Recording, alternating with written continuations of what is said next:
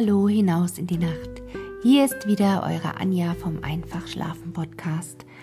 Ganz fix geht es nun auch schon wieder weiter mit dem dritten Kapitel im zweiten Teil.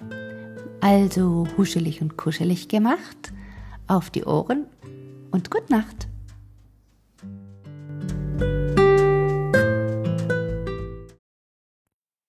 Drittes Kapitel es ist eine so angenehme Empfindung, sich mit etwas zu beschäftigen, was man nur halb kann, dass niemand den Dilettanten schelten sollte, wenn er sich mit einer Kunst abgibt, die er nie lernen wird, noch den Künstler tadeln dürfte, wenn er über die Grenze seiner Kunst hinaus in einem benachbarten Felde sich zu ergehen Lust hat.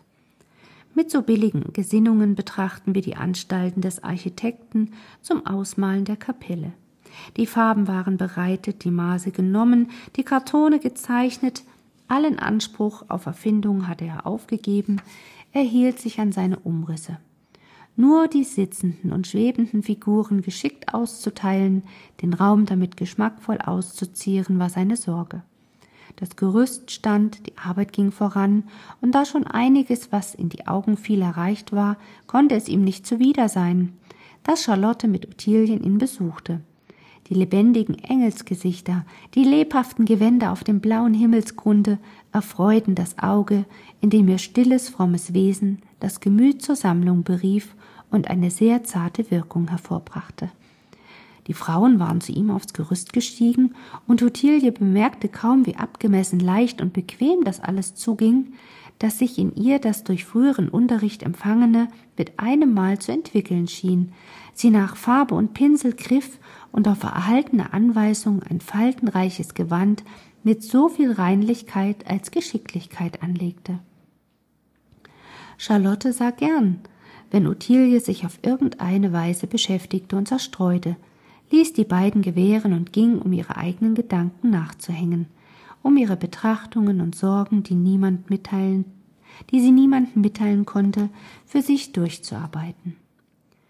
Wenn gewöhnliche Menschen durch gemeine Verlegenheiten des Tages zu einem leidenschaftlich ängstlichen Betragen aufgeregt und sein mitleidiges Lächeln abnötigen, so betrachten wir dagegen mit Ehrfurcht ein Gemüt, in welchem die Saat eines großen Schicksals ausgesät worden, das die Entwicklung dieser Empfängnis abwarten muss und weder das Gute noch das Böse, weder das Glückliche noch das Unglückliche, was daraus entspringen soll, beschleunigen darf und kann. Eduard hatte durch Charlottens Boten, den sie ihm in seiner Einsamkeit gesendet, freundlich und teilnehmend, aber doch eher gefasst und ernst als zutraulich und liebevoll geantwortet.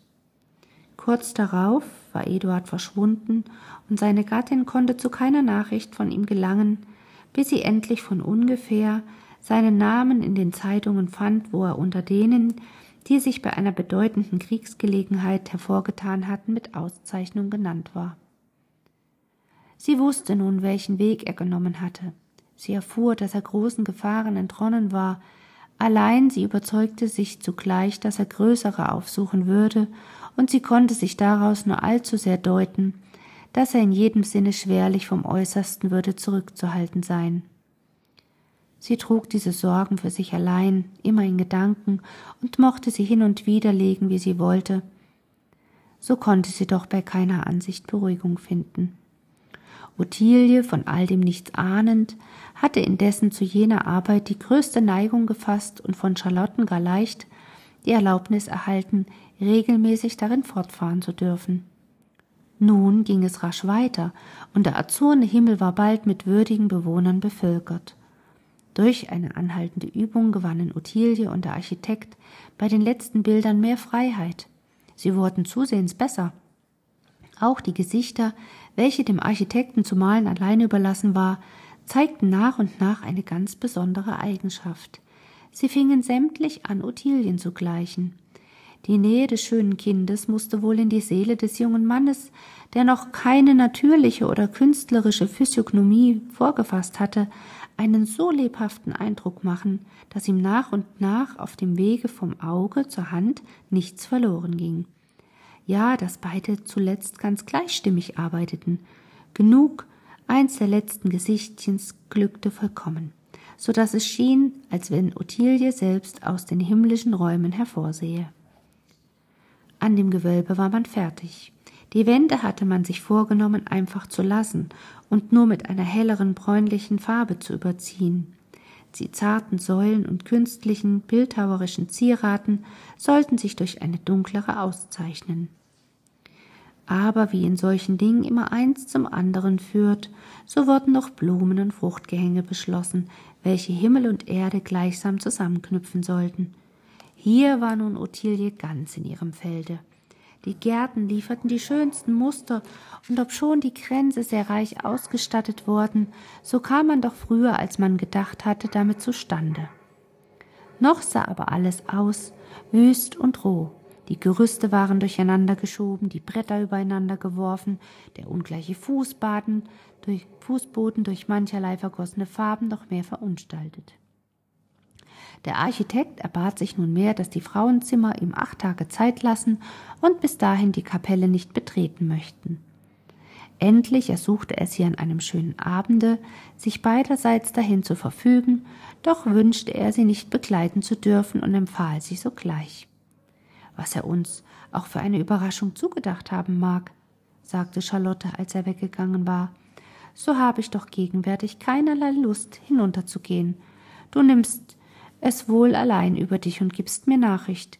Gewiss hat er etwas Angenehmeres zustande gebracht. Ich werde es erst in deiner Beschreibung und dann in Wirklichkeit genießen. Ottilie, die wohl wusste, dass Charlotte sich in manchen Stücken in Acht nahm, alle Gemütsbewegungen vermied und besonders nicht überrascht sein wollte, begab sich sogleich allein auf den Weg und sah sich unwillkürlich nach dem Architekten um, der aber nirgends erschien und sich mochte verborgen haben. Sie trat in die Kirche, die sie offen fand. Diese war schon früher fertig, gereinigt und eingeweiht. Sie trat zur Türe der Kapelle, deren schwere, mit Erz beschlagene Last sich leicht vor ihr auftat und sie in einem bekannten Raume mit einem unerwarteten Anblick überraschte. Durch das einzige hohe Fenster fiel ein ernstes, buntes Licht herein, denn es war von farbigen Gläsern anmutig zusammengesetzt. Das Ganze erhielt dadurch einen fremden Ton und bereitete zu seiner eigenen Stimmung. Die Schönheit des Gewölbes und der Wände war durch die Zierde des Fußbodens erhöht, der aus besonders geformten, nach einem schönen Muster gelegten, durch eine gegossene Gipsfläche verbundenen Ziegelsteinen bestand. Diese sowohl als die farbigen Scheiben hatte der Architekt heimlich bereiten lassen und konnte nun in kurzer Zeit alles zusammenfügen. Auch für Ruheplätze war gesorgt.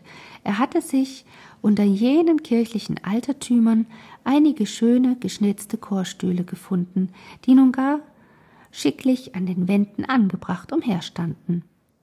Ottilie freute sich der Bekannten, als ihr ein unbekanntes Ganze entgegentretenden Teile. Sie stand, ging hin und wieder, sah und besah, endlich setzte sie sich auf einen der Stühle, und es schien ihr, indem sie auf und herumblickte, als wenn sie wäre und nicht wäre, als wenn sie sich empfände und nicht empfände, als wenn dies all von ihr sie vor sich selbst verschwinden sollte. Und nur als die Sonne das bisher sehr lebhaft beschienene Fenster verließ, erwachte Ottilie vor sich selbst und eilte nach dem Schlosse. Sie verbarg sich nicht, in welch sonderbare Epoche diese Überraschung gefallen war. Es war der Abend vor Eduards Geburtstage. Diesen hatte sie freilich ganz anders zu feiern gehofft. Wie sollte nicht alles zu diesem Feste geschmückt sein? Aber nunmehr stand der ganze herbstliche Blumenreichtum ungepflückt. Diese Sonnenblumen wendeten noch immer ihr Angesicht gen Himmel, diese Astern sahen noch immer still bescheiden vor sich hin, und was allenfalls davon zu Grenzen gebunden war, hatte zum Muster gedient, einen Ort auszuschmücken, der, wenn er nicht bloß eine Künstlergrille bleiben, wenn er zu irgendetwas genutzt werden sollte, nur zu einer gemeinsamen Grabstätte geeignet schien. Sie musste sich dabei der geräuschvollen Geschäftigkeit erinnern, mit welcher Eduard ihr Geburtstagsfest gefeiert. Sie musste des neu errichteten Hauses gedenken, unter dessen Decke man sich so viel Freundliches versprach. Ja, das Feuerwerk rauschte ihr wieder vor Augen und Ohren, Je einsamer sie war, desto mehr von der Einbildungskraft, aber sie fühlte sich auch nur um desto mehr allein. Sie lehnte sich nicht mehr auf seinen Arm und hatte keine Hoffnung, an ihm jemals wieder eine Stütze zu finden. Aus Ottiliens Tagebuche Eine Bemerkung des jungen Künstlers muss ich aufzeichnen. Wie am Handwerker, so am bildenden Künstler kann man auf das deutlichste gewahr werden, dass der Mensch sich das am wenigsten zuzueignen vermag, was ihm ganz eigenes gehört. Seine Werke verlassen ihn so wie die Vögel das Nest, worin sie ausgebrütet worden. Der Baukünstler vor allen hat hierin das wunderlichste Schicksal. Wie oft wendet er seinen ganzen Geist, seine ganze Neigung auf, um Räume hervorzubringen, von denen er sich selbst ausschließen muss. Die königlichen Seele sind ihm ihre Pracht schuldig, deren größte Wirkung er nicht mitgenießt. In den Tempeln zieht er eine Grenze zwischen sich und dem Allerheiligsten. Er darf die Stufen nicht mehr betreten, die er zur herzerbebenden Feierlichkeit gründete, so wie der Goldschmied die Monstranz nur von fern anbetet, deren Schmelz und Edelsteine er zusammengeordnet hat. Dem Reichen übergibt der Baumeister mit dem Schlüssel des Palastes alle Bequemlichkeit und Behebigkeit, ohne irgendetwas davon mitzugenießen. Muss sich nicht allgemach auf diese Weise die Kunst von dem Künstler entfernen, wenn das Werk wie ein ausgestattetes Kind nicht mehr auf den Vater zurückwirkt, und wie sehr muss die Kunst sich selbst befördern, als sie fast allein mit dem Öffentlichen, mit dem, was allen und als auch dem Künstler gehörte, sich zu beschäftigen bestimmt war. Eine Vorstellung der alten Völker ist ernst und kann furchtbar scheinen. Sie dachten sich ihre Vorfahren in großen Höhlen ringsumher auf Thronen sitzend, in stummer Unterhaltung. Dem Neuen, der hereintrat, wenn er würdig genug war, standen sie auf und neigten ihm ein Willkommen. Gestern als ich in der Kapelle saß und meinen geschnitzten Stuhle gegenüber noch mehrere umhergestellt sah, erschien mir jeder Gedanke gar freundlich und anmutig. Warum kannst du nicht sitzen bleiben? dachte ich mir selbst. Still und in dich gekehrt sitzen bleiben, lange, lange, bis endlich die Freunde kämen, denen du aufstündest und ihren Platz mit freundlichem Nicken anwiesest. Die farbigen Scheiben machen den Tag zur ernsten Dämmerung, und jemand müsste eine ewige Lampe stiften, damit auch die Nacht nicht ganz finster bliebe. Man mag sich stellen, wie man will, und man denkt sich immer sehend. Ich glaube, der Mensch träumt nur, damit er nicht aufhöre zu sehen. Er könnte wohl sein, dass das innere Licht einmal aus uns heraustrete, so dass wir keines anderen mehr bedürfen. Das Jahr klingt ab. Der Wind geht über die Stoppeln und findet nichts mehr zu bewegen.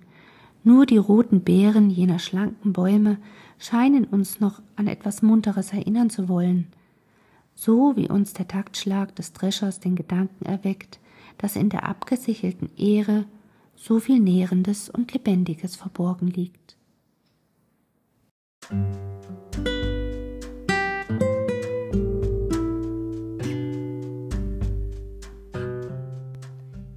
Nachtschwärmer und gute Nachtgeschichtenhörer.